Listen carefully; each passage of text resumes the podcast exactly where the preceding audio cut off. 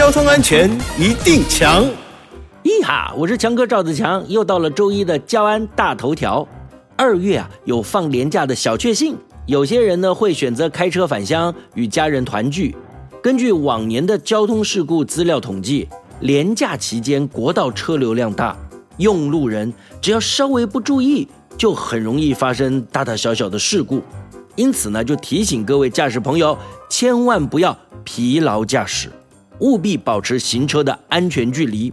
另外，不可以任意变换车道，以免发生危险。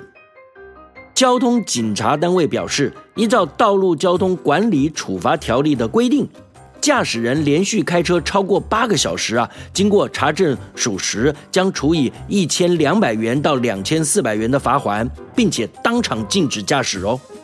提醒您，为了预防疲劳驾驶，开车前一天呢，应该保持充足的睡眠，并且注意自身的健康状况。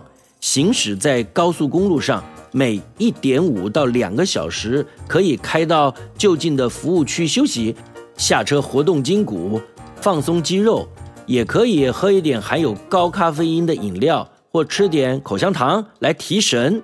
如果真的精神不济，你也可以小睡片刻再开车哦。以上广告由交通部与公路总局提供。